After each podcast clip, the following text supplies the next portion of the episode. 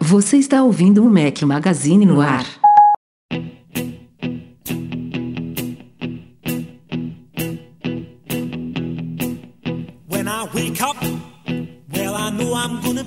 I'm gonna be the man who wakes up next to you.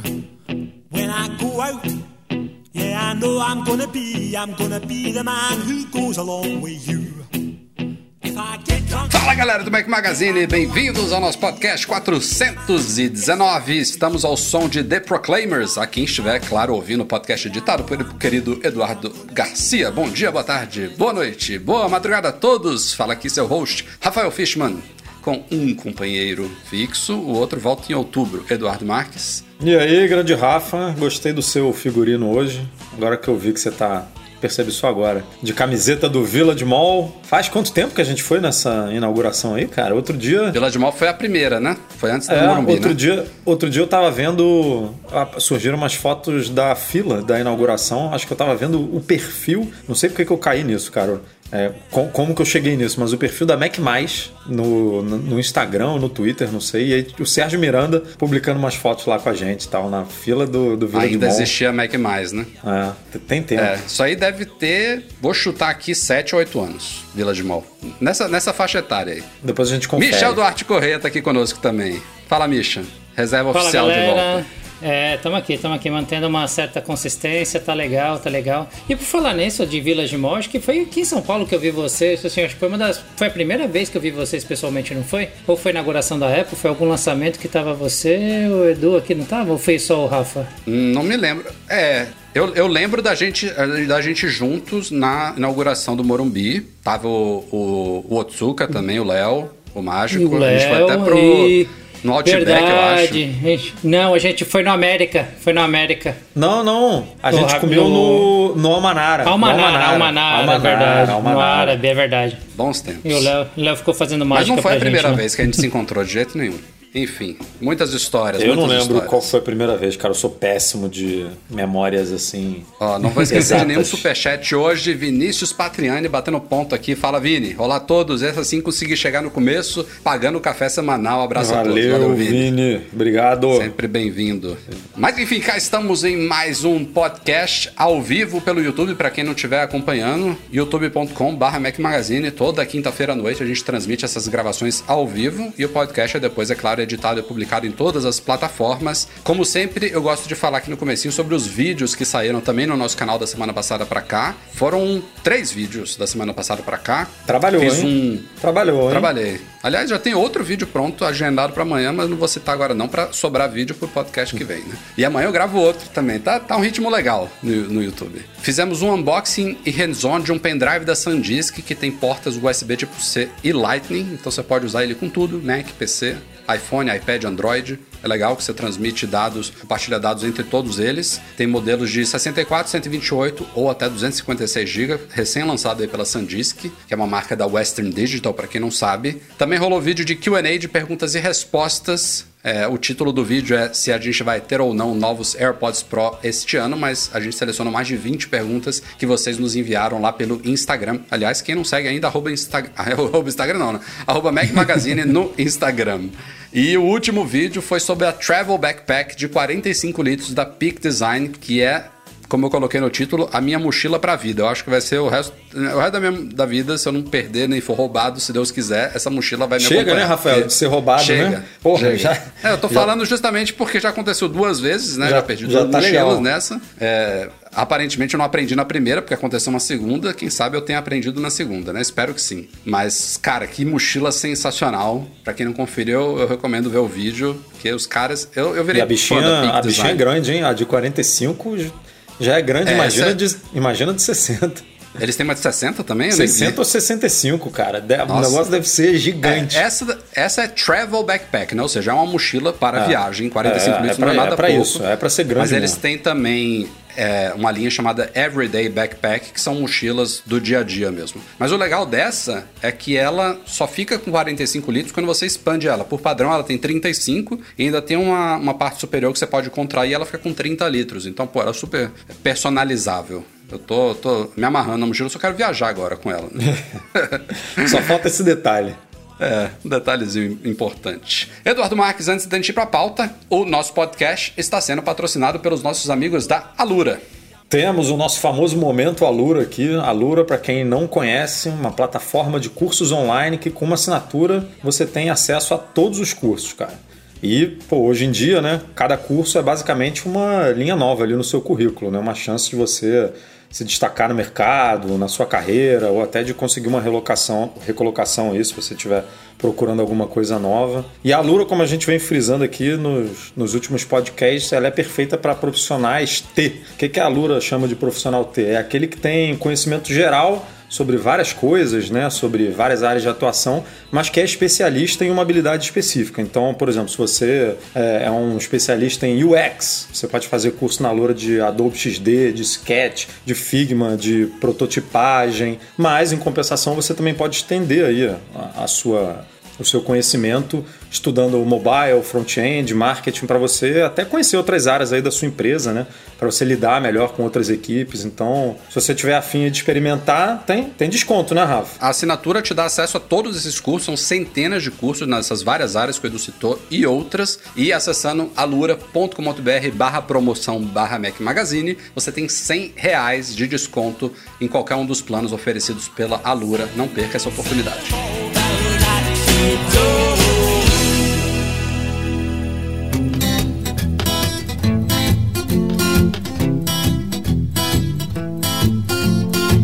Tivemos uma surpresa para a galera que assina ou que está ainda usufruindo de período gratuito do Apple Arcade, que é o serviço de streaming de jogos da Apple. Uma baita surpresa na semana passada. Não só foram lançados novos jogos muito esperados, a gente começou, inclusive amanhã da sexta-feira passada, cobrindo o lançamento de Fantasian, que é do mesmo criador de Final Fantasy, e de Wonderbox também, que são dos nossos amigos brasileiros da Queer Studio. Dois jogos sensacionais foram lançados na sexta-feira. E aí, logo depois que a gente cobriu esses dois jogos, veio um press release da Apple falando que tinham mais de 30 novos jogos chegando naquele dia ao Apple Arcade. E não só houve uma avalanche de novos jogos, como houve uma importante mudança de estratégia do Apple Arcade. Ah, desde o lançamento dele, a Apple falou: ó, é um serviço de streaming de jogos com mais de 100 jogos, todos livres de propaganda, livres de compra internas. Então, se você assina o Apple Arcade, custa 5 dólares, né? No Brasil, quanto é? 10 reais? 9,90, né? É. 9,90 Mensal. e anual. Agora eu não sei se é 99,90 ou se é 90 e 99. Enfim, mas baratinho. É, é, você é você 100 paga reais. essa mensalidade, Você ganha dois tem meses. acesso a mais de 100 jogos, sem compras internas e sem propagandas. E todos esses jogos que compõem o acervo do Apple Arcade são exclusivos em mobile. Então você não vai você não encontra nenhum dos jogos do Apple Arcade na App Store de iPhone livre e nem no Google Play ou qualquer outra plataforma mobile, se é que existe alguma ainda. Então, eles até podem existir em outras plataformas de jogos, tipo consoles, por exemplo, ou PC. Pode existir, mas em mobile, os mais de 100 jogos do Apple Arcade são exclusivos. E a Apple mudou agora essa chave. Nesses mais de 30, ela trouxe jogos clássicos da App Store. Então, vários, tipo Cut the Rope, eh, Leo's Adventure, Badland, Ninja. Fruit Ninja. Tem uma cacetada de jogos assim que marcaram a história do iPhone, que continuam disponíveis na App Store, mas eles entram numa categoria ali de, acho que é Timeless Classics, né? Os nomes que eles falaram, é, clássicos... é, como é que traduz Não, é Timeless? App Sem- Store Great, Greatest. Não ah, sei tem, se é, os- tem o é, App Store Greats e tem o Timeless Classics. É, Eu tem- acho que são duas- São, são parecidas, né? O fato é que ela tá trazendo vários clássicos, jogos muito famosos. É, para o Apple Arcade agora. Então ela conseguiu ampliar da noite pro dia o acervo em mais de 30 títulos. Continua trazendo títulos com a concepção original do arcade, né? Tipo, títulos exclusivos, muitos deles criados só pro Apple Arcade. Aí mas tem agora o- a gente tem essa uma categoria, né? Só pra eles que, são, que a Apple chama de Apple Arcade Originals, Originals, né? Que é justamente, né? Mudou a estratégia, você tem que dar nome aos bois ali. E, e, aliás, Outro, outro importante diferencial desses jogos que são criados para o Apple Arcade é que todos eles, eu acho, rodam em iPhone, iPad, Mac e Apple TV. O que não é o caso, por exemplo, dessa leva que tava vindo, tá vindo aí de Classics. Pode ser que alguns jogos, por exemplo, só rodem em iPhone e iPad. Eu não sei, E eu é não cheguei a analisar isso. que a gente está falando aqui que você falou que ah, é, esse- tem esses clássicos da App Store e tudo mais. Falando das versões que foram incluídas agora no Apple Arcade, eles não têm compra interna, não tem publicidade, não tem nada. Ah, Se é. você for jogar isso fora do Apple Arcade, provavelmente ele vai ter alguma coisa, né? Uma comprinha ali, ou você vai ter que pagar né, pelo aplicativo. ou Se não pagar, provavelmente pagar por uma compra interna, ou vai ter que é, apoiar o desenvolvedor com publicidade. Alguma coisa rola ali. Esse do Apple Arcade, pelo menos esse tipo de mudança rola para ele poder se enquadrar num serviço de, de assinatura, né? Para você, já que você está pagando, você tem direito a, a ter esses benefícios. É, Eu acho que estava precisando mesmo trazer um pouco desses. Eu, que eu brinco que é jogo de, de fila de banco, jogo de você passar um pouco o tempo nesse sentido, coisa rápida, sabe? Enquanto você está esperando o avião decolar, uma coisinha mais rápida que depois você pode continuar jogando offline. Não sei se foi a minha experiência, mas toda vez que eu tentei usar o Apple Arcade tinha muito joguinho historinha, um negócio que é um pouco mais longo. Faltava essas coisas meio Tetris, né? Vamos brincar assim. Um estilo meio Tetris. Posso jogar, paro, Você daqui a pouco abre, voltar. joga um pouquinho e para. E para, é, acho que estava faltando um pouco disso. Acho que a estratégia foi bem interessante, viu, cara? Eu, Ah, e o Rafa, eu, e. Breno, a gente sempre joga no avião da MM Tour. a gente vai lá e pega um joguinho rápido para decidir quem é que vai, quem que vai dormir de conchinha com o outro. Porque assim, no- no MM Tour normalmente são. é, a gente dorme os três no mesmo quarto, são duas camas. Alguém tem que dormir com alguém, meu amigo. Aí vamos Eu lembro- eu sortear- lembro que eu ganhei vamos de vocês dois. jogo, vamos, vamos, vamos ver quem manda bem no jogo para dormir sozinho. Eu lembro que eu ganhei quando a gente estava na, na época do Flappy Bird. Nossa. Essa daí foi, foi Mas brava. tem tempo que isso não acontece porque o Breno abandonou a gente até no MM Tour, Breno. Não, e vocês Breno dois não também fazem questão mais. de ficar juntos, né? Então eu não vou ficar eu discutindo. Pô, deixa eles dormir juntos, não tem É, problema nenhum, eu todo- fico sozinho. Todo mundo foge desse roncador aí profissional. Mas, cara, o que eu tava vendo de comentários do Apple Arcade, assim, brincadeiras à parte aqui, nem eu, nem Edu, não sei o Michel, nós não somos definitivamente gamers. Eu praticamente não jogo nada. Me falta tempo e me falta saco, muitas vezes. Eu, eu, e eu gosto desses joguinhos bem no estilo do que o Michel falou aí agora. Jogos simples, que você não precisa ler um manual de instruções, que você entra, você entende, que você começa e para a hora que você quiser, que de preferência não te vicie, né? Eu não, não quero ficar viciado em nada. Mas eu vejo esse passo da Apple como muito bacana e começo até a pensar se não é um, um prenúncio do futuro do Apple TV Plus, porque ele tem um princípio muito parecido com o do Apple Arcade, né? A gente só tem Apple Originals no Apple TV Plus, mesmo aqueles que foram comprados pela Apple, né? Séries e filmes que foram licenciados para, por ela, são classificados como Originals e só estão lá, mas ela pode fazer a mesma coisa que ela fez com o Arcade, começar a licenciar uma série de coisas clássicas. Imagina, vou dar um exemplo aqui que nem cabe aqui, porque isso apare- aparentemente já tem algum acordo feito, mas imagina que a Apple compra todas as temporadas de Friends e oferece lá no Apple TV Plus, entendeu? É uma coisa que hoje em dia não é concebível, é, ou, ou todas as temporadas de Seinfeld, enfim, de Breaking, não, Breaking Bad não, tá, é Netflix, enfim. Vocês estão entendendo o conceito? Ela Sim, pode, sim, sim. da noite pro dia, ampliar muito o catálogo do Apple TV Plus, licenciando conteúdos clássicos, por exemplo. Não só séries, mas filmes também. Então, não sei se isso vai Mas- acontecer, não sei se. Eu, eu acho, assim, minha opinião é de que ela, ela queria manter originais no Apple Arcade também, como ela tem no TV. Mas não deu certo. Ela é- provavelmente fez um- uma meta ali de, ah, depois de tanto tempo de plataforma, a gente já tem que estar aqui com tantos jogos, com engajamento tal, com tanto de assinatura, de assinantes, e não conseguiu bater a meta. Com o Apple TV Plus, não sei se ela também conseguiu bater a meta. Porque aí, provavelmente não, porque ela tem oferecido. Até hoje ninguém tá pagando, né?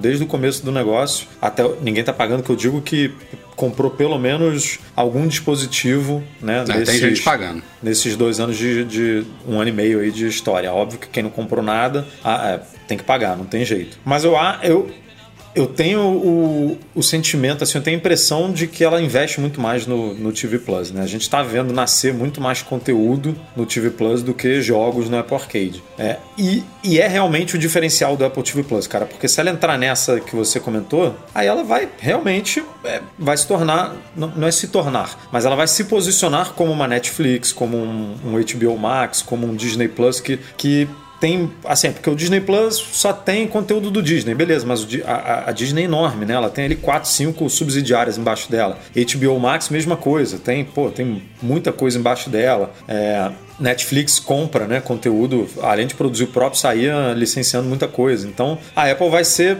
vai partir para briga como essas outras, sabe? No Originals ela consegue ainda se posicionar assim, ó, eu tenho pouca coisa, mas tudo é meu, tudo eu controlo, tudo é... Então eu tenho dúvidas se ela vai, se ela vai dar esse passo, sabe? No, no Apple Arcade eu acho que ela não, não teve muito argumento assim, cara, não tá virando, não tá rolando, não existe outra coisa parecida porque tanto faz, na verdade, se eu só tiver originais ou se eu botar um jogo do que está disponível na App Store para cá para dentro sem publicidade e sem compra, não, não Cara, faz se você parar para pensar, ela, ela, todos eles, é, eles, eles são muito parecidos e todos eles agora estão tendo que investir muito em originals porque é a forma deles se diferenciarem. Quando você dá uma dentro e você lança um House of Cards ou você lança um Game of Thrones ou você lança um Breaking Bad, você com uma única série você consegue conquistar assinantes, isso daí é, é o que as empresas precisam, porque elas vão é, conquistar a fidelidade de milhões de pessoas com clássicos, mas eles compõem, sabem?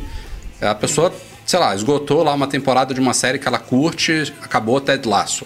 Vai demorar meses para sair a segunda temporada de Ted Lasso. Pô, tem uma série de outros acervos aqui que te, te deixam mais tranquilo de estar pagando aquela mensalidade pelo serviço, entendeu? Eu não, eu não vejo muito problema de é, partir para os bons os, os bons conteúdos eles estão todos debaixo de algum guarda-chuva, sabe? Você citou, por exemplo, Friends. Pô, Friends acho que era um dos mais vistos no Netflix. A Netflix pagou uma fortuna. E aí a Warner simplesmente foi lá, tirou e botou no HBO Max, que é o dela. Então Tipo, todo mundo tem seu serviço de streaming agora, então todos os conteúdos bons de todos os estúdios e de todas as produtoras estão dentro de algum serviço, sabe? É muito difícil você, você conseguir tirar, tipo, ah, pô, os filmes da Marvel estão na Disney, não, ninguém vai tirar de lá. Inclusive, ela tirou de, até de, de compra, né, das outras plataformas. Você não pode nem comprar um filme da, da Marvel no, no iTunes hoje. Então é muito difícil. O que, que, que, você vai botar para dentro? Seinfeld, que você comentou, também é da. Acho que é HBO Max, né? Porque é da Warner. É, então você não vai conseguir botar muito conteúdo para dentro, sabe? Vai ter que botar aqueles filmes mais antigos que o pessoal não liga tanto e é licenciado para várias plataformas. Com o jogo, ela não tem tanto esse problema porque os, os consoles que disputam realmente tem, né? O console é, tem coisa que é só para HBO, é, para HBO, para Xbox, tem coisa que é só para PlayStation, mas ela não briga nesse mercado, né? Esses jogos mais parrudos assim, mais bizarros não estão no não Então, mas mas aí é que tá, Edu. Aí é que tá. Tem até um comentário aqui no, no chat que era isso, a Apple Arcade muito bom, mas poderia ter Apple TV com jogos mais pesados. Talvez trazer para ter um para ter uma amplitude um pouco maior. Foi do B1166 inteligência tá artificial. Tá destacado aí. Aí, boa.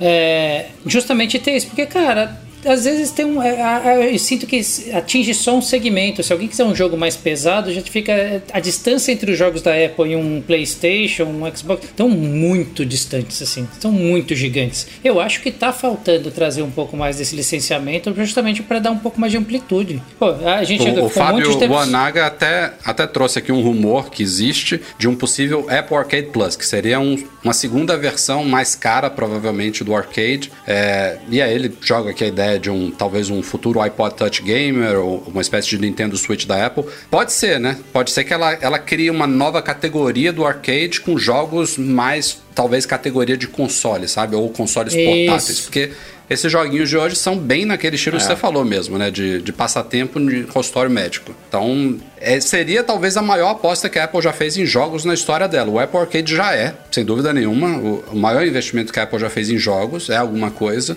mas tem muita gente que olha o acervo dele, mesmo com essa entrada dos, dos mais de 30 agora, e acha muito bobinho.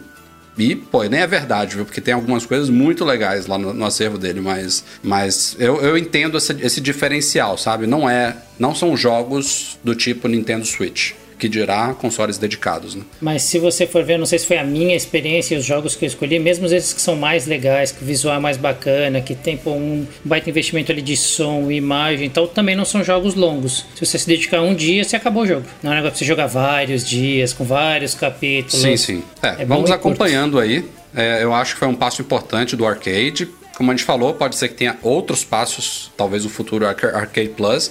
E essa, essa discussão aqui do Apple TV Plus não tem nenhum rumor sobre isso, não. Só trouxe porque combinou, assim, as estratégias eram parecidas e ela diferenciou agora é, o arcade. Pode ser que ela faça a mesma coisa com o TV Plus no futuro, mas não tem nenhum rumor, nenhum indício é, sobre isso ainda não.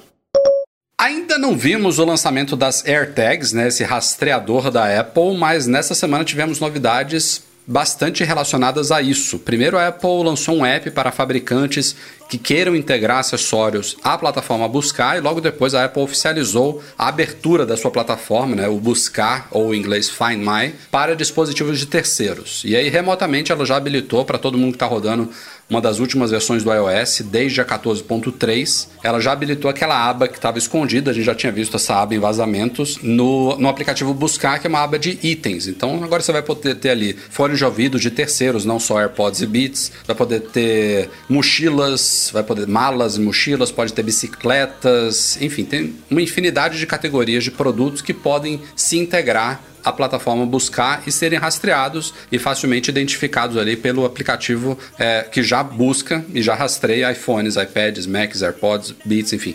A Apple abriu isso daí agora para o mercado como um todo. É, a gente até já discutiu aqui na época que isso daí estava vazando, de que a gente não sabe se isso era uma estratégia espontânea da Apple ou se foi a, a, a, o tipo de medida criada para fugir de órgãos antitruste, né? De mostrar que a Apple não é um monopólio, que ela não, não fecha tudo para os produtos dela, enfim. E o próprio fato de ela ter oficializado essa abertura do buscar antes das AirTags, porque tudo indica que as AirTags estão para sair do forno, né? Nas próximas semanas, se for o caso. A não ser que esse produto realmente seja um vaporware total aí, que todos os leakers erraram, mas eu, eu, ainda acho que ele vai sair e pode sair muito, muito logo logo, talvez ainda em abril. E é curioso ela ter aberto isso antes, porque ela poderia ter coincidido os lançamentos, né? Ó, estamos lançando aqui o nosso rastreador, mas a nossa plataforma agora está aberta para todo mundo. E aí teve análises feitas por aí de que foi proposital essa abertura antes, é justamente para a Apple já mostrar ao mundo, ó, nossa plataforma está aberta, Usem aí, já tem alguns produtos anunciados da Belkin, tem uma fabricante de, de bicicletas que eu não conhecia ainda. Como é o nome do VUP? Alguma coisa assim? Esqueci o nome, Esqueci. mas a bicicleta é bem maneira. Eu curti. Entrei lá no site deles, dei uma olhada, mas é muito cara. Eu... Ela, ela destacou um tracker muito parecido com o que deve ser os as AirTags, que não é da Tile, que a gente sempre fala aqui, que seria o principal concorrente, mas é de outra empresa. É porque a Tile tá é. tá brigando com a Apple, né? Aí ela não ia é. dar, esse, dar essa colher de é. chá, né? De mostrar o produtinho dela. É ali. muito parecido, né? É, é. o nome da empresa parece Chipotle, né? esqueci qual é o nome da empresa. mas ela já destacou esses produtos no press release e, e, curiosamente são produtos que nem estão disponíveis ainda. Alguns vão chegar daqui a algumas semanas, outros no meio do ano e tal. Então pode ter sido assim, ó, já estamos aqui abertos e aí daqui a uma, duas, três semanas ela vem com o produto dela. Mas é também como eu falei, eu não acho que as AirTags vão ser uma grande revolução assim, aquele produto indispensável que vai fazer uma grande diferença na linha de produtos dela. Vai ser mais um acessóriozinho bacana. Eu respondi, acho que um, uma pergunta sobre isso no Q&A, no vídeo de Q&A. Eu acho que Mas... o hype aumentou muito em torno da, das AirTags por causa da demora, porque ela vazou lá, a gente viu imagens, viu detalhes do produto, aí foi adiado, adiado, pandemia, não sei o que, ia vir em setembro, depois em outubro, depois em março, abril, até agora nada, e todo mundo fica naquela expectativa, cadê as AirTags? E não vai ser nada demais, sabe, eu acho. Se tivesse saído lá no meio de um, de um evento qualquer e tal, a galera, ah, tá, beleza, a Apple tem um rastreador agora bonitinho e tal. Mas peanuts, sabe? Eu acho é, que eu tô, assim, eu tô curioso. Essa hype aí, Rafa, não sei, eu, eu uso os produtos da Tile e eles ficam muito aquém da minha expectativa, até porque muitas das primeiras versões que eu comprei são descartáveis, né? Acabou a bateria, Pô, você tem que falar, jogar cara. fora. O da minha carteira aqui, é. acabou a bateria, você tem que comprar outro. Isso é um saco. É, o máximo que eles fazem é no aplicativo deles, te, eles veem que tá acabando a bateria, eles já te oferecem um belo de um desconto pra você comprar outro, que é uma porcaria isso. Mas por que, que será que eles entrariam numa questão de antitrust, Rafa? Porque assim, eles não estão impedindo que você tenha um aplicativo, como é o Tile hoje, é um aplicativo à parte que você localiza as coisas. Você não estaria utilizando Mas é, dentro. É, é então, mas é isso do... aí mesmo, é vantagem competitiva de porque na teoria a Apple usaria no app buscar umas APIs que não estão disponíveis para o desenvolvedor na Tile, por exemplo. A e, Apple... ele, e ele já vem pré-instalado no é. iPhone buscar, não vem? O... Ah, eu não sei, acho que sim, porque acho que você ah, precisa é, dele. Sim, não, é verdade, é, no iPhone mais já vem. É não, e, e, e, no Tile, por exemplo, você quando abre ele o aplicativo, você tem aquele alerta ali de você precisa me deixar funcionando aqui, meu amigo, até quando o aplicativo não tá rodando para eu poder rastrear a sua carteira. Tipo, e aí você, a gente que lê essa- esses avisos com um certo cuidado e tal, entende que o aplicativo realmente precisa daquilo. Mas o cara que, ele não, minha privacidade, pum, aí acabou com a funcionalidade do negócio. No buscar, se eu não me engano, ele, ele não pergunta isso. Porque Não. Ele não pergunta isso pro seu iPhone, pros seus AirPods, pro seu iPad, né? Pro seu Mac. Então já. Ele, ele usa ali alguma camada de segurança acima do que está disponível para os desenvolvedores. E eu não sei Não, como é que vai verdade, ser é. isso. Mas isso eu estou comentando aqui na aba, na aba dispositivos, né? Porque tem até isso. O aplicativo agora tem a aba dispositivos, que tem tudo isso da Apple, e tem a aba itens, que na teoria as AirTags vão entrar ali na aba itens junto de todos esses produtos aqui que, que a gente comentou. Hum. Sim. Até que porque a, a ideia do- desses rastreadores não é você colocar lá AirTag, né? Você colocar, como tá o É. Alcimar falando aqui, ó, a chave do carro e a minha carteira vão agradecer bastante as AirTags. Você vai poder provavelmente nomear, ó, essa AirTag aqui, essa AirTag aqui dentro da minha mala, essa aqui tá dentro da minha carteira. Então, você vai rastrear sua carteira, né? Que por acaso é baseada numa AirTag. Ou poderia ser um Tile, um, um desses dispositivos aí que a Apple destacou no, no press release dela. Não é que, não é, que é um, um produto ruim, eu acho que a ideia é legal. Ele provavelmente vai usar o chip 11, né? Pelo que indica, de banda ultra larga lá, que a Samsung saiu na frente com o. Como é o nome do negócio dela? Smart não é, Thing, não, é? é. É, smart, É. Tá saindo smart- agora, nesses próximos a gente tá dias, errando o- muito o nome. Eu vou, até, vou, eu vou até abrir aqui, ó, porque vou, vou Por voltar. favor. Você é o a copiloto. bicicleta é Van Moff. São duas bicicletas, S3 Por e favor. E3. E o chipote aí que você falou é Chi- Chipolo. Chipolo, acho que é Tá assim que vendo? se fala. Pô, né? é bem próximo, cara. E o nome do rastreador é Chipolo. One Spot. E tem o fone da Belkin também, o. É o da Belkin, é o Soundform. Soundform, Soundform, Freedom. já ia falar Beamform. Tô chutando tudo. Mas o legal, Rafa, o, o que eu acho legal do- da Apple, que na teoria você não tem na Tile, que é o que o Michel tem, que eu também tenho aqui, é que na Apple ela vai usar o ecossistema de iPhones que existem no mundo, né, cara? Pra te ajudar Offline, a rastrear né? isso tudo, offline. Você imagina assim, um ecossistema composto por iPhone, iPad, AirTags, que se esse negócio fizer minimamente sucesso, vão ser algumas dezenas de milhares espalhados aí pelo mundo. É, e aí esses, esses outros dispositivos que possivelmente vão ser criados com base na tecnologia do buscar também vão, vão ajudar nesse rastreamento offline. Então, assim, a mochila que, a, que a, se Deus quiser, nunca mais vai acontecer, mas que você for roubado no, no aeroporto ou deixar em algum lugar, tipo, você a pessoa não, obviamente, não sabe que tem um rastreador ali dentro e você poder rastrear isso offline e poder passar essa informação para uma polícia ou para um. Porra, isso, isso é. Isso é assim. A gente já vê isso acontecendo. A gente noticiou no site essa semana ou semana passada, um, no Brasil, um caso que um carro foi. Um carro que foi roubado, né? Que foi recuperado porque tinha o Apple Watch lá dentro e tal, e tinha tecnologia, tinha conectividade celular e tudo mais. Agora você imagina isso num rastreador mínimo que pode estar ali escondido mesmo, assim, imperceptível dentro de uma carteira ou dentro de uma mochila, que não tem como o cara pegar ou saber, e que é offline, cara. Que, pô, tem um mapa aí de iPhone no. Por mais que o iPhone seja pouco usado aqui no Brasil, tem muito iPhone que pode ajudar nessa, nesse mapeamento. Pô, isso é, é muito, muito interessante. Muito É legal. vero, é vero. Só espero que não seja caro. O da Samsung vai custar acho que 40 dólares cada unidade. Então já podemos esperar que o da Apple não vai ser 40 dólares. Vai ser É, falaram 50, o Tile- 60. O Ricardo Smart Miranda Tag, falou né? o nome, Smart Tag, né? É, o É. Tile tá nessa faixa de 40 a 60 dólares, depende do packzinho. E eu- Então, eu, Apple. eu quero entender se ele vai ser recarregável ou se ele vem com uma bateriazinha que nem de relógio, que você que dura um Foram ano dois você rumores, troca, né? Ou se ele vem com uma que nem o Tile que a gente tem que tipo Isso eu acho que não, cara. É um Foram ano e compra possibilidades. Uma, a CR. Não sei se é- nunca sei se é 3022 ou 2032. mas é Aquela o bateria de, de de relógio. relógio, bateria de reloginho ali, É. né? Aquela bateria. Acho que é 2032. Ou Uma então coisa eu tenho uma certeza. interna recarregável. Uma coisa eu tenho certeza. Vai vir sem carregador. O ideal, o ideal seria ser Ti, né? Mas, pô, botar uma bobina não tem como num produto desse tamanho. Eu acho que vai ser, vai ser essa bateria de Ah, relógio eu acho que mesmo, tem sim, Rafa. Tem, Sei lá. cara? Será? Eu acho que tem. Enfim, vamos ver. Tem novidade boa vindo no WhatsApp por aí. Até hoje, um, um dos grandes empecilhos para alguém migrar do Android para o iPhone, ou do iPhone para o Android, ao menos quem se preocupa com o histórico do WhatsApp, é este. Você não tem interoperabilidade, eles não conversam o WhatsApp do iPhone com o do Android e vice-versa, ao menos com relação ao seu histórico da conta, né, seus backups. Até porque o backup do iPhone é feito no iCloud e o backup do Android é feito no Google Drive. É, claro que o do Android não poderia ser feito no iCloud, mas eles poderiam já há muito tempo ter oferecido a possibilidade no iPhone de armazenar no Google Drive também, né? E até hoje não ofereceram. Então, a única forma de você migrar de um para o outro é usando soluções de terceiros. Inclusive, a gente tem vídeo lá no canal de uma dessas soluções que patrocinou um vídeo alguns meses atrás, mas oficialmente isso não rola e inclusive a solução, embora funcione, a gente teve que comprar um Android na época para fazer o vídeo. Ela funciona claramente ali de uma forma tipo burlando é, o sistema, porque tem uma versão específica do WhatsApp para conseguir fazer a migração. No fim funciona, mas não é algo nativo feito para aquilo ali. Não fica e agora perfeito, vazaram. né? Você não, você, não, você não tem a mesma.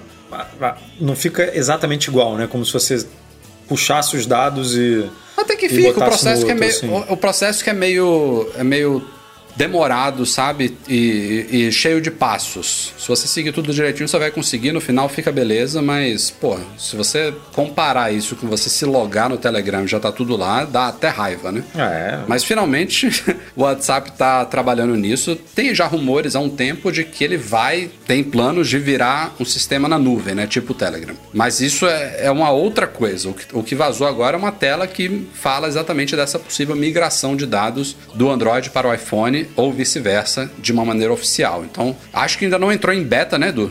Ainda não tá em Não, teste não, isso aí. isso, um- isso não está em teste, isso é, um foi só vazamento. Uma, é, é um, tem, provavelmente tem vários níveis, né, de testes lá do WhatsApp. Esse deve estar nos primeiros níveis ali no, tipo o Canary, né, do Google ou um Alpha, é, ainda não está liberado. Para mim, por exemplo, eu faço parte do test flight do WhatsApp. Eu não consigo nem testar ainda a coisa da velocidade, que a gente já publicou há um tempo e até hoje ainda não chegou. Já tem uns dois changelogs de que eles reprodução colocam de áudio, né? de você velocidade de reprodução de áudio. Já tem uns dois changelogs que eles falam alguma coisa de reprodução de áudio e tal. E aí eu vou atualizar cheio de cheio de vontade lá para ver se aparece alguma coisa e nada. Então esse aí com certeza ainda vai demorar um, um bom tempo assim. Mas mas isso que você falou, cara, isso de permitir, provavelmente vai subir para alguma. Eu não sei se vai subir para alguma nuvem deles, como que vai ser tecnicamente isso, mas foi o que você falou. Hoje o Android usa a nuvem do Google e o iOS usa a nuvem da Apple. Eles vão ter que subir isso para um lugar comum, né? Para você para conversar com os dois. E cara, eu queria muito ver. Ou colocar um, um aparelho do lado do outro, né? É, pra- pra você transferir via rede Wi-Fi, né? Alguma coisa É. assim. Mas eu queria muito ver. Nem, eu, nem, eu nem falo aqui que nem você falou do Telegram, porque isso eu acho que nunca vai acontecer. Eles nunca vão dar de mão beijada isso pro, pro usuário. Não é à toa que o Telegram tá mal das pernas aí financeiramente, né? A gente até comentou, botou no site lá que eles estavam precisando captar acho que 700 milhões de. Agora eu não lembro se eram dólares ou reais. Enfim. Dólares. Era, era uma Dólares. grana que eles estavam precisando captar para poder sustentar a operação. É, e isso tem muito a ver, provavelmente, com, esse, com isso, né? Que você comentou, de servidor, de armazenar tudo. É muito, pô, é muito dado, é muito vídeo, muito, muita foto, muito tudo que a galera sobe e que o cara tem que dar isso de graça para todo mundo. Mas Que aí não, Edu, porque pensa pelo Messenger do Facebook, já tá tudo ali no mesmo pacote, né? Você tá no mesmo balaio ali já. Se você logar no Messenger e logar no Facebook, Mas o, mas que o é WhatsApp ele não, ele não guarda tudo. Eu duvido que eles guardem tudo. Não, eles então, devem eles, guardar- óbvio que eles vão aumentar, vão ter que aumentar a infraestrutura deles, mas isso não é problema pro Facebook. Você sobe vídeo, É. foto no Facebook à vontade. É, mas eu, eu ali- vejo mais o Facebook que nem eles fazem com o business, que é vender um. Eles vendem, né? A nuvem pro business. Eles vão. ele- Eles vendem não. Hoje empresas terceiras vendem e eles vão passar a vender agora é, nuvem para armazenar troca de mensagens com o cliente e tudo mais. E eu, eu gostaria de ver isso no WhatsApp, cara. De você poder pagar, nem, que nem paga pro Google, né? Um- o Rafa paga aí para ter espaço no Gmail. É, A gente paga para ter espaço no iCloud. Você paga lá para ter uma nuvem no WhatsApp. Eu, se eu pudesse pagar para ter uma nuvem no WhatsApp, eu não precisava ter um iPhone de, de 256 GB. Eu teria um iPhone de possivelmente de 128 ou até de 64, se, se desse, porque eu acho que o WhatsApp é o que ocupa mais espaço hoje no meu aqui. E eu teria como, como economizar, tipo, repassar esse valor do iPhone para uma assinatura, né? E para ter. E é bom desses porque, grupos aí. Pô, é- na cara, é muita coisa.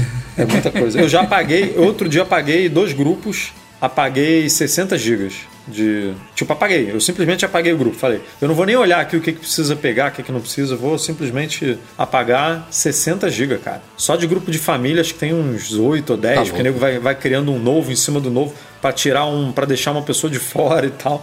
É muita coisa. Então eu teria só pela facilidade de migrar, de, de ah, você vai, isso que o Rafa falou, você vai para um iPhone de dois em dois anos, você troca de iPhone. Você vai mudar de iPhone, cara, você vai lá, liga uma chavinha que nem o Telegram, pum, aparece tudo lindo, maravilhoso lá. Você não precisa. Hoje em dia, hoje em dia, o, quando eu faço uma migração, que eu recupero o backup, é sempre o, o WhatsApp é sempre a última coisa a ser carregada. Sempre. Ah, sempre, o meu também. sempre. O meu também. Só no dia seguinte, na verdade, que ele vem. Exato, é isso mesmo. Mas o meu, o meu eu acho que eu nem tenho tanto quanto o Edu. Se eu não me engano, a última vez que eu olhei o backup dele, tava com 25 ou 30 GB. E ainda assim é. Ou então é questão Demora. de costume mesmo, né? As pessoas passarem a usar mais esses grupos com mensagem que se autodestrói em sete dias, que é um- uma novidade do WhatsApp, né? Recentemente, que eles implementaram. Que aí, cara, beleza. Aí você né, vai apagando, você não fica com um backup tão grande, não fica com um uso tão grande, porque as coisas vão se apagando ali automaticamente. Mas acho que é, é, alguma coisa no nosso uso aí precisa mudar pra ficar mais tranquilo. E não é que começaram finalmente a pintar rumores sobre o iOS 15. Até agora nada vazou. Mas nessa semana, um site fran- francês, né? iPhone. Soft. Francês. É, assim, os- o, histórico do cara- dos caras não é infalível, nada de, nem perto disso, mas foram os primeiros que trouxeram algumas informações extras aí novas que a gente tem que analisar aqui com um certo pé atrás. Mas uma das coisas que eles falam, por exemplo, é que a Apple vai remodelar a central de controle do iOS 15, trazendo conceitos da central de controle do macOS Big Sur. O que isso significa? Eu não sei se vai ser esse estilo mais compacto, alguma coisa mais personalizável, se é simplesmente o visual que vai dar uma, uma atualizada, mas é uma das novidades. Aliás, eles não citam, mas uma das coisas que eu diria que é uma das mais óbvias em relação ao iOS 15 é os ícones, né? O conceito dos ícones se mesclar ou seguir o do macOS Big Sur. Voltar a ter um pouco mais de profundidade, de sombras, de tridimensionalidade, eu acho que é uma tendência que a gente vai ver chegar este ano. Aliás, a Apple já começou a mexer em um outro ícone aí dela, com um, um pouquinho, já dando um indício disso. Então, essa parte eu diria que faz sentido desse rumor. Eles trouxeram outras coisas, né, Edu? Trouxeram muitas coisas, né? Eles falaram disso, falaram das AirTags, que apesar de já estar tudo preparado no iOS 14. ponto- A gente está no 14.4.2, né? É. Já está preparado, a gente já viu, né? Apareceu aí a aba itens. Mas eles falaram que a versão final mesmo, que vai ser responsável pelo lançamento, vai ser o iOS 15. Falaram de uma API específica para o iOS para utilizar Face ID e Touch ID ao mesmo tempo, ou seja, ao mesmo tempo não, né? De forma conjunta. Ou seja, não é só uma questão de ter é, um iPhone 13 ou 12S com os dois sistemas biométricos e você escolher se você quer desbloquear pelo Face ID ou pelo Touch ID. É você poder utilizar os dois juntos. Tipo, seu aplicativo do banco vai pedir o seu rosto e o seu dedo. Não é assim, ih, tô de máscara, vou desbloquear aqui com o dedo. Não, não. Óbvio que você vai poder fazer isso, né? Se você assim optar nas configurações, você configurar desse jeito, mas você também vai poder é, forçar o uso dos dois sistemas, o que é bem, bem maneiro, né? Que a gente já comentou aqui. Falaram também de Face ID no Mac, que a Apple teve problemas técnicos e tal para fazer essa implementação, mas que 2021 seria o ano do lançamento dos primeiros Macs com Face ID e os primeiros Macs seriam não só os, os novos iMacs, que a gente já comentou aqui também, que estão para sair a qualquer momento, mas o MacBook Pro de 14 e de 16. E aí a gente, né, aquele nosso questionamento aqui, qual mágica que a Apple vai fazer para colocar o, o sistema TrueDepth ali no, no, no negócio, mas isso é com a Apple, não é com a gente, eles que têm que resolver esse problema. E iPhone 13, que eles falaram do Touch ID também, que estaria chegando, né? Por conta desse, desse uso dos dois sistemas biométricos, disseram que o, o Touch ID é, é muito ele faz parte da tela, é como se fosse uma coisa só, tipo tela e Touch ID, então isso vai ser uma coisa muito ruim, né, do ponto de vista de reparo, porque o componente tela vai ficar super caro, imagina, você quebrar, Sim. você quebrar a tela, você vai ter que trocar o Touch o Touch ID. Então, é uma tecnologia que não deve ser barata, imagino. Não vai permitir troca de, de, de tela em assistências não autorizadas, mesmo que a gente comentou aqui no, não se lembra se foi no último, no penúltimo, no antepenúltimo, que a Apple fez a expansão né, do programa de reparo independente, o que pode beneficiar é, muitas assistências técnicas, mas a assistência técnica precisa querer entrar nesse programa e deve ter lá as contrapartidas que a gente não sabe aqui, os pormenores. Mas isso provavelmente vai ser ruim do ponto de vista de, de reparabilidade, mas é bom, né? Pra gente ter um iPhone com um Touch ID ali sob a tela que pode ser uma tecnologia diferente do que a gente conhece hoje, né? Uma área maior ali para você não ter que botar o dedo específico num, num ponto só. Falou do Note menor, que a gente já tinha comentado também, que, que, que tá para chegar. É, visualmente, de design vai ser muito parecido com o 12. É, acho que foi isso, né? Você lembra de algum, algum detalhe? Não, 14. Não, o, o visualmente ah, o 13. O iPhone, desculpa, é, o iPhone. Visualmente o iPhone 13 vai ser muito parecido com o 12. Sim, sim. É, câmeras, melhorias nas câmeras, coisas que a gente já comentou também. Enfim, nada muito, nada muito de, de, novidade assim que a gente nunca escutou no iPhone. O que realmente me chamou a atenção foi essa coisa do iOS 15 e do do Face ID no Mac que a gente não ouve há muito tempo, né? O Julian Leite mandou aqui um super chat. Obrigado, Julian. Adoraria ver biblioteca de apps também no iPad OS. Aliás, são duas coisas que foram grandes novidades do iOS 14, né? Já tô até perdido. Na tela de início dos iPhones que uma delas chegou parcialmente, a outra não chegou ao iPadOS. A biblioteca de apps não chegou ao iPadOS, faz falta, certamente. É, não sei por que não chegou, porque ele poderia, inclusive, funcionar, acho que praticamente idêntico a como funciona no iPhone, mesmo que ficasse muito espaço vazio ali na interface, acho que não seria um grande problema. É, é, o tipo de recurso que tem como funcionar bem no iPad, não sei porque não chegou, mas a outra parte é um pouco mais complicada, que são os widgets que chegaram parcialmente ao iPad, só que só na área lá lateral, né, da aquela primeira área da primeira tela do iPad. Não, não é flexível como no iPhone que você pode colocar os widgets em qualquer uma das telas, em qualquer uma das páginas da, da sua tela de início, e aí é um pouco variável isso porque o iPad ele tem espaçamentos de ícones variados, você pode colocar a tela tanto na vertical quanto na horizontal, e aí é um problema para você, onde é que o widget vai ficar posicionado. Mas isso é um pepino que a Apple tem que resolver, não é a gente que tem que se preocupar com isso. O fato é que eles têm que resolver essas duas coisas aí, porque são coisas que fizeram falta no iPad OS 14. Vamos ver se no 15 vem. Ô, Rafa, mas nos, nos iPhones uh, grandes ele também não tem uma questão de posicionamento de. Ele não, funciona diferente, né? Hoje em acabou. dia não, na, é. na não? tela de início acabou isso. Eles tiraram, ah. provavelmente pensando nisso, mas se você virar, sei lá, no mensagens ou nos ajustes, no ele vira.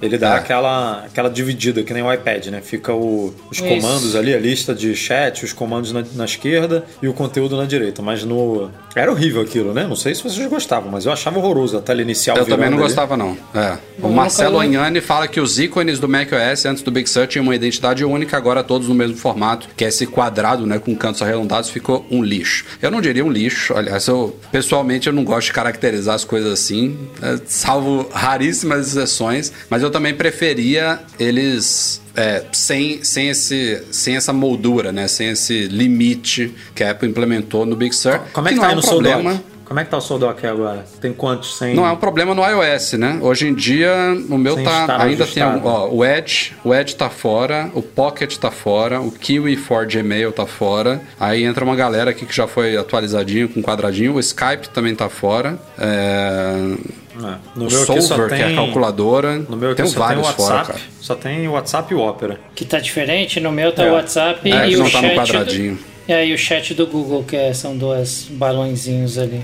Mas enfim, é, no, no, iOS isso não vai ser problema, né? Porque desde sempre os ícones do iOS já são quadrados com cantos arredondados. Então levar o conceito que a gente citou aqui, eu acho que não seria um grande problema. Eu acharia bem-vindo. Acho que alguma mudança visual, eu acho que caberia bem no iOS 15. A gente está precisando dar um pequeno refreshzinho aí. Vamos ver se os caras acertam ou não. Não, não, uma vez acho que eu escutei do um conhecido aqui de vocês, já teve aqui acho que algumas vezes o Everaldo, falando quantas uhum. vezes um designer tem que fazer um ícone na Apple, cara. E ele foi um cara que ganhou parabéns, acho que do Steve Jobs, alguém alto lá, porque teve que fazer só 140 vezes ou 150 vezes. Normalmente um ícone tem que ser feito mais de 200 vezes. Ele ganhou parabéns porque conseguiu fazer tão poucas vezes um Deve ícone ter sido até ser no... aprovado.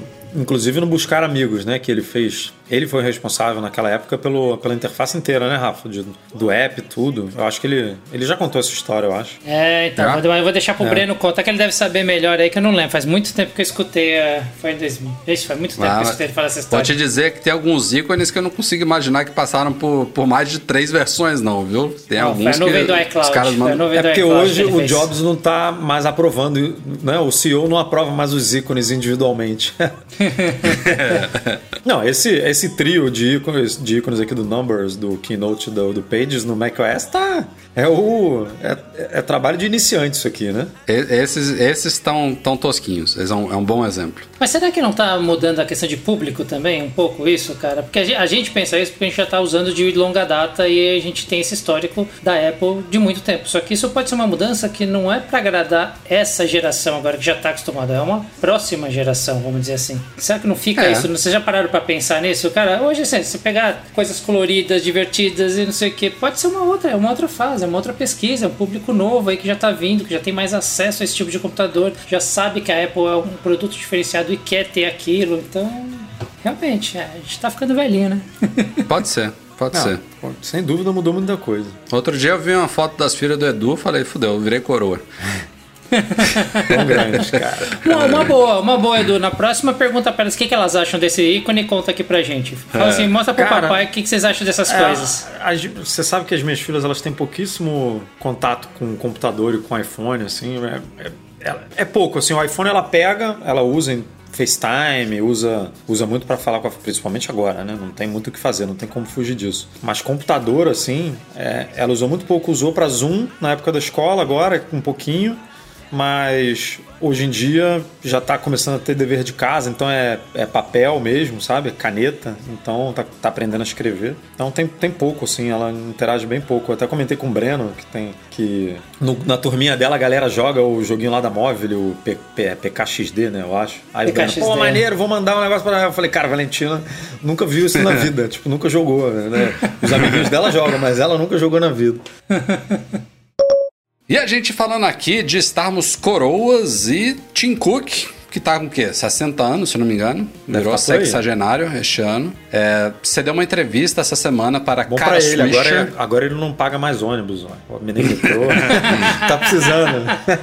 É, ele deu uma baita entrevista pro podcast Sway da Swisher. É uma, é uma repórter muito reconhecida lá desde a época do Jobs. Eles já tinham acesso a esses executivos top da Apple e eles discutiram muitas coisas. Mas o que a gente preferiu destacar no, no título do nosso artigo sobre a entrevista é que o Tim Cook falou. É, hum, assim, foi claro que respondendo uma pergunta sobre o tema, mas ele meio que deixou bem claro de que ele não pretende estar na Apple daqui a, digamos, 10 anos. Ou seja, ele deu a entender de que já há isso, na verdade, já haveria, mesmo eles sem querer sair. A Apple, sendo uma empresa é, de capital aberto e ainda mais com a importância e o tamanho que ela tem, ela tem que obrigatoriamente ter um plano de sucessão em caso de algum imprevisto, Deus me livre e guarde. Mas qualquer empresa dessa magnitude já tem um sucessor, tem um vice-CEO ali, basicamente, ali dentro. Mas, além de- dessa, desses possíveis imprevistos, o Tim Cook aparentemente já está ali com um plano, de, ó, daqui a dois anos, quatro anos, seis anos, oito, talvez não dez, ele tá pendurando as chuteiras. Então,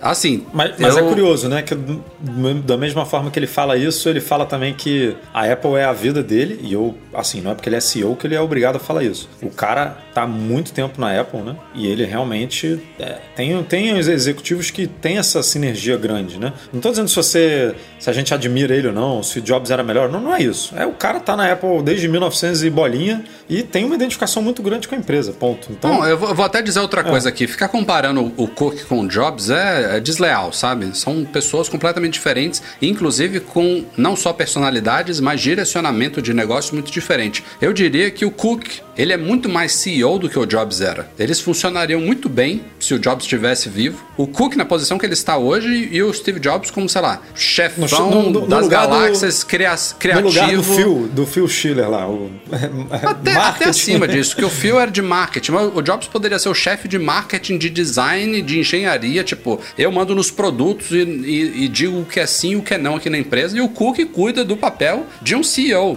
Ele cuida do operacional, ele cuida das finanças, ele cuida de de declarações para a imprensa, é, de funcionários, de iniciativas, a parte administrativa, tudo que um diretor executivo faz, entendeu? Então a galera confunde muito assim, a sente falta do Steve Jobs como CEO, beleza, mas assim, ele era um baita showman e era um cara hiper criativo, um gênio é, e perfeito para fazer isso que eu falei, dizer o sim e dizer principalmente o não para os produtos da empresa. Então, eu acho que como CEO, tem muita gente que não pode discordar disso, tá à vontade, não tem problema nenhum, mas o Tim Cook é excelente para a Apple. É, e assim, pode-se dizer, ah, ele pegou o barco já andando, pegou o barco andando, claro, não, ele não tirou a Apple do zero, não foi, ele não foi o principal responsável, inclusive, por recuperar a Apple da falência na década de 90. Ele já estava lá, mas não foi o principal responsável por isso. Ele teve, antes de se tornar CEO, um papel muito importante nas operações da empresa, porque ele era o diretor de operações, né? Ele é um AIS nisso. E a que Apple hoje está é nas mãos do... por isso, né? As operações, a logística, e, e quem, tudo da e Apple. quem é, sucedeu é, ele também manda super bem, que é o Jeff Williams, que é cotado para assumir o cargo de CEO. Mas enfim. É, o, o, Cook ele teve um papel importantíssimo na empresa antes de se tornar CEO e depois. Mas assim, não é, não é que está tudo nas costas dele, mas ele, embora tenha pego o barco andando, ele tem muito mérito para a Apple ser hoje o que é. Independente das pessoas gostarem dele ou não. E, pô, comparar com Jobs de novo, eu acho que não cabe, sabe? São. E, e vale lembrar lado. aqui, vale lembrar aqui que o Cook não tá lá à toa. Quem acha, ah, o Jobs faz muita falta, faz. O Jobs era um gênio, faz. Quem escolheu de todas as pessoas da Apple e de fora da Apple, que poderia ter vindo de fora da Apple, quem escolheu o Cook para comandar a Apple depois da morte do Jobs foi o próprio Jobs. Então o cara sabia, tipo, não, ele, esse cara ele, aqui é o melhor. Ele virou CEO, o Jobs estava vivo ainda, né? O Jobs apontou tava. ele. O Jobs apontou ele como ele, CEO, ele estava vivo ainda. Ele, ele atuou como CEO interino quando o Jobs estava afastado. O Jobs ainda chegou a voltar para a empresa, reassumiu o posto de CEO e depois veio a falecer e aí o, o Cook foi oficializado de fato como CEO. Porque o Por Jobs, lado... um mês antes de morrer, acho que ele virou presidente do conselho né, da Apple. Assim, ele, ele, Também. Ele saiu como CEO em vida ainda. É, Sim. Botou o Tim Cook. Acho que foi justamente para dar esse, esse, esse direcionamento para o né? mercado. Né? Falar, ó, eu estou aqui chancelando. É, não é uma coisa não é uma coisa que vai acontecer depois da minha morte, entendeu? Eu tô aqui dando meu aval pro Tim Cook, então foi, foi realmente muito importante. Mas diga lá, Michel. Eu ia falar assim que, por outro lado, tende a ser uma transição muito mais tranquila, justamente porque ele não é um Steve Jobs. Tende, no sentido, ele vai, deve assumir algum posto de Nem o Johnny Ive, algum... né? O Johnny Ive, Johnny foi um, um, Acho que a saída do Johnny Ive foi um impacto maior do que vai ser a do Cook, talvez. Exato, exato. Justamente. O que talvez é o que uma preocupação muito mais social, sei lá dizer assim, porque hoje o, o Tim Cook defende muito causas sociais ali dentro da Apple, né? É, causas gays, é, para negros, enfim, acho que isso ele, isso ele representou muito bem, trouxe uma nova cara para a Apple e gostaria muito que a Apple não perdesse essa linha. Isso pensando mais como empresa, companhia, o bem que ela faz para a sociedade nesse sentido. Agora, como produto, como cara que. Aí não tem, né, cara? Acho que vai ser muito bem, bem tranquila, bem suave essa transição porque ele comentou esse, esse lado de que ele não se vê fora da Apple, que a Apple é a vida dele, não sei o quê. E eu acredito muito nessa declaração dele, porque eu acho que a, a vida do cara realmente, por muitos anos, foi empresa. Mas ele tem um, como o Michel falou aí, né? Ele, ele, ele operacionalizou dentro da Apple é, esse não, não, é, não, é, um discurso político, né? Foi, a gente já até escreveu isso em algum artigo no site. Não é que ele, ele se tornou político, mas ele defende é, causas políticas, né? Causas que envolvem a sociedade. Então tem tudo para ele, depois que eu vejo ele muito seguindo esses passos, né? Saindo da Apple e tentando é, mudar né, a sociedade de alguma forma sendo sendo eleito para algum cargo como senador, né, como é, é, congresso lá nos Estados Unidos, enfim, câmara. Né, eu acho que ele vai tem tudo para seguir essa esse lado. E o Rafa já falou aí para mim é, o mais cotado hoje eu acho que a Apple vai fazer uma escadinha ali de, de diretores de operações, sabe? Vai sair um, vai entrar o outro, vai sair um, vai entrar. Ele Pode já até saiu, né? Eu não sei se ele é mais o diretor de operações, porque ele, ele agora, o, a equipe de design responde pro Jeff Williams, né? Tem todo ali um. Tem todo um, já uma mudou, estrutura né? interna. A hierarquia tá é, alterada, né? Meio diferentona. O Jeff Williams é o responsável pelo Apple Watch, né? Desde sempre. Ele já está se envolvendo com produtos, parece que já foi um teste ali para ver como ele se sairia nesse sentido. Coisa que o Cook sempre deixou claro, até em entrevistas, que ele não é uma pessoa de produto, que ele não se envolve tanto nessa área.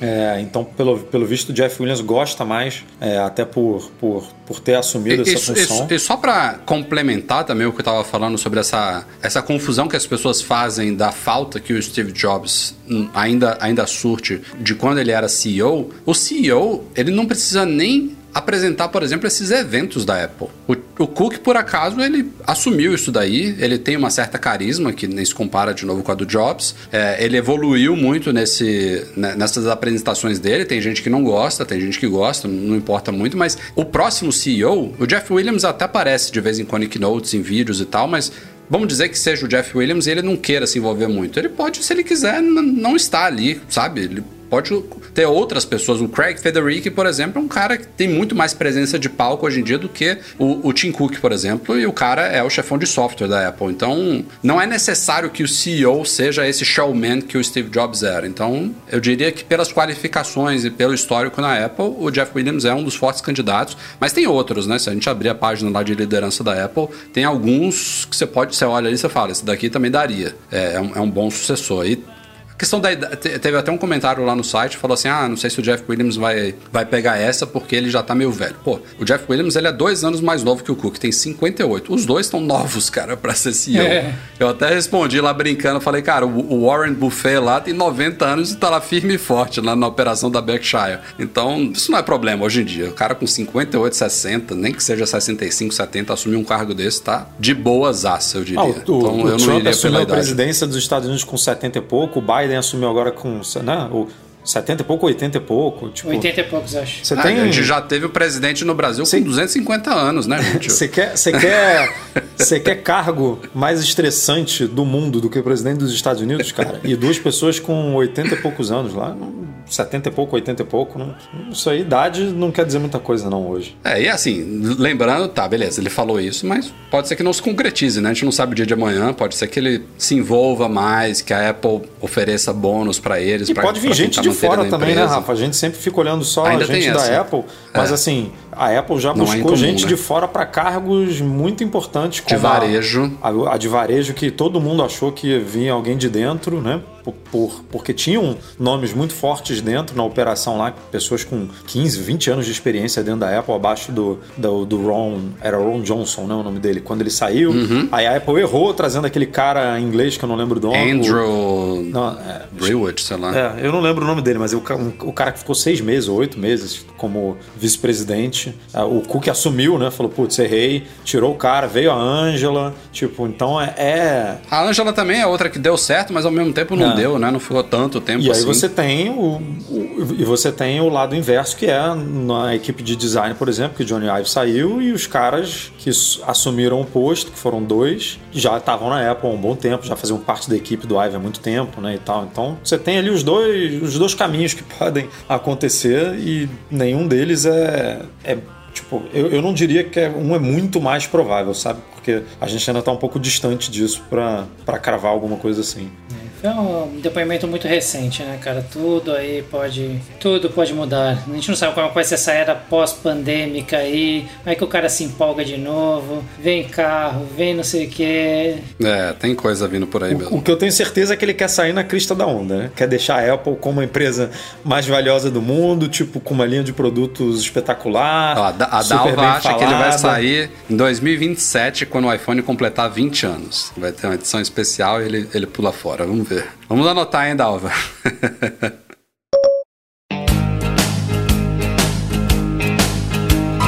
É isso aí, galera. Este foi o Mac Magazine no ar 419. Obrigado, Michel Duarte Correia, por estar conosco mais uma vez. Valeu, pessoal. Obrigado aí pelo convite. E, ó, já vou dar a dica de sempre. Quem quiser fazer o Rafael não dormir, agora é hora de hackear ele. É superchat agora. Se não quiser que acabe a live, manda superchat que ele não dorme. Ele só pode ir embora quando acabar o último.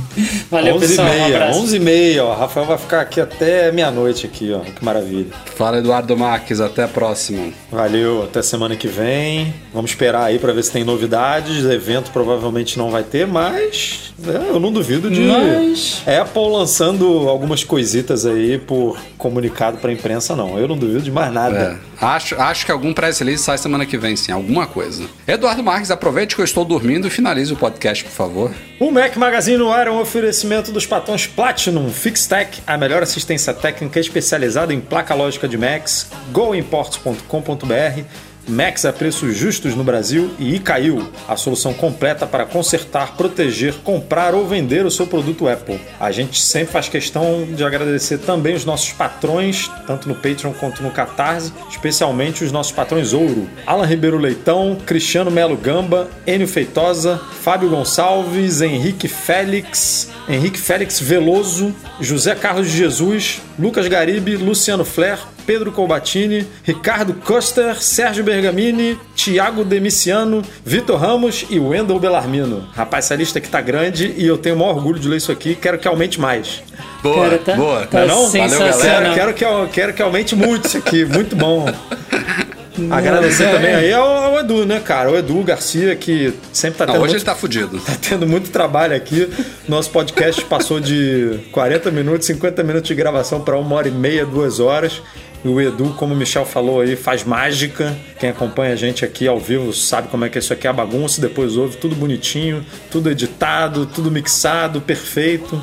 Matheus Terto aqui, ó, Fixtech, conheci aqui, fizeram um ótimo trabalho na placa do meu Mac aí, ó. Feedback em tempo real ao vivo aqui da nossa patrona Platinum. É isso Valeu. Matheus. Edu Editor, deixa um aviso aqui, pessoal, não percam o próximo ao vivo. Vocês têm que ver a cara do Rafa esperando o Edu ler os comentários. Venham, venham no próximo e Rafa, faz Por isso de isso, novo. Rafael? Por que que eu nem vi? Porque eu tava com notas abertas aqui e não tava conseguindo ver nada. Ah, vai ter que rever o vídeo, vai ter que rever o vídeo no YouTube. Pô, tava, E tava, tava, tava me sacaneando aí, pô. Aproveita e dá um like, Edu, a hora que você assistir lá. Valeu, galera. Câmbio desligo. Até semana que vem. Tchau, tchau.